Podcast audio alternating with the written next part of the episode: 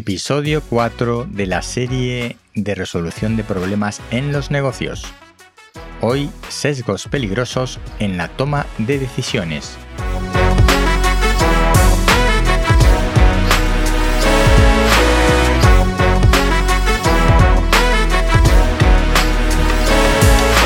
Si tuviéramos que estudiarnos los 50 sesgos cognitivos que he encontrado descritos, para no caer en ellos, solo nos dedicaríamos a eso. Así que no es nada práctico.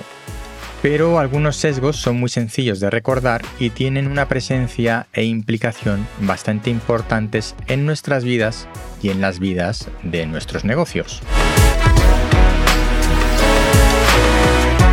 Hoy te voy a hablar de dos de estos sesgos que yo considero que nos pueden afectar de manera importante en las empresas y que si bien no creo que se puedan considerar fuentes de problemas, sí creo que son fuentes de malas decisiones y fuentes de alteración de soluciones a los problemas.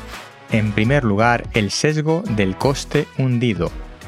Si ya lo conoces, querrás saltarte este apartado, pero antes de que te lo saltes, una sugerencia no subestimes este sesgo, analiza siempre las situaciones de cambio, la toma de decisiones, cuando se trata de continuar con algo que no parece marchar bien o cuando no va como se espera. Por supuesto deberías basarte en datos para la toma de cualquier decisión, pero si te lo estás pensando a pesar de los datos, aplica siempre la pregunta de si estás teniendo el sesgo del coste hundido. Puede que te sorprendas a ti mismo cayendo involuntariamente en este sesgo.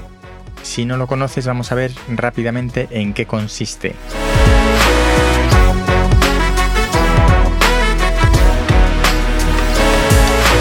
El sesgo del coste hundido, que también lo podemos ver en ocasiones como sesgo del coste perdido, consiste en no asumir que los costes o el gasto realizado en una actividad no se va a recuperar nunca por mucho que sigamos realizando esa actividad porque lo que ganamos con ella es menor de lo que hemos gastado. Es decir, no queremos dar por perdidos los recursos empleados en algo, aunque no haya dado sus frutos, y seguimos gastando recursos en ese algo, aunque nunca nos va a reportar beneficios para recuperar lo gastado. Hay algunos aforismos en castellano para esto, como por ejemplo sostenella y no emendalla o malico pero es queso. Si los conocías, seguro que te suena la referencia y lo puedes asociar a este sesgo. Básicamente es no admitir que nos hemos equivocado invirtiendo unos recursos y que están perdidos, por mucho que nos empeñemos en sacar adelante el asunto que nos ocupa. Y en el fondo te acabo de decir lo mismo de tres formas diferentes. Seguro que te ha pasado antes en tu vida personal o en los negocios. Así que debemos considerar las soluciones a los problemas sin tener en cuenta los recursos invertidos, por muy duro que esto parezca, si queremos dar con la mejor solución posible a un problema. Ojo, no confundir esto con perder lo menos posible cuando liquidamos una actividad o negocio, pero ese tema daría para otro podcast propio porque es una situación muy particular te dejo como referencia en las notas del programa una web que recoge los 50 sesgos cognitivos que deberías conocer como una simple muestra de lo que se puede estudiar al respecto. El otro sesgo que yo considero bastante importante es el de argumento de autoridad. Este argumento de autoridad se usa mucho en periodismo y política demagógicas a la hora de tomar decisiones también afecta, aunque se use de manera diferente.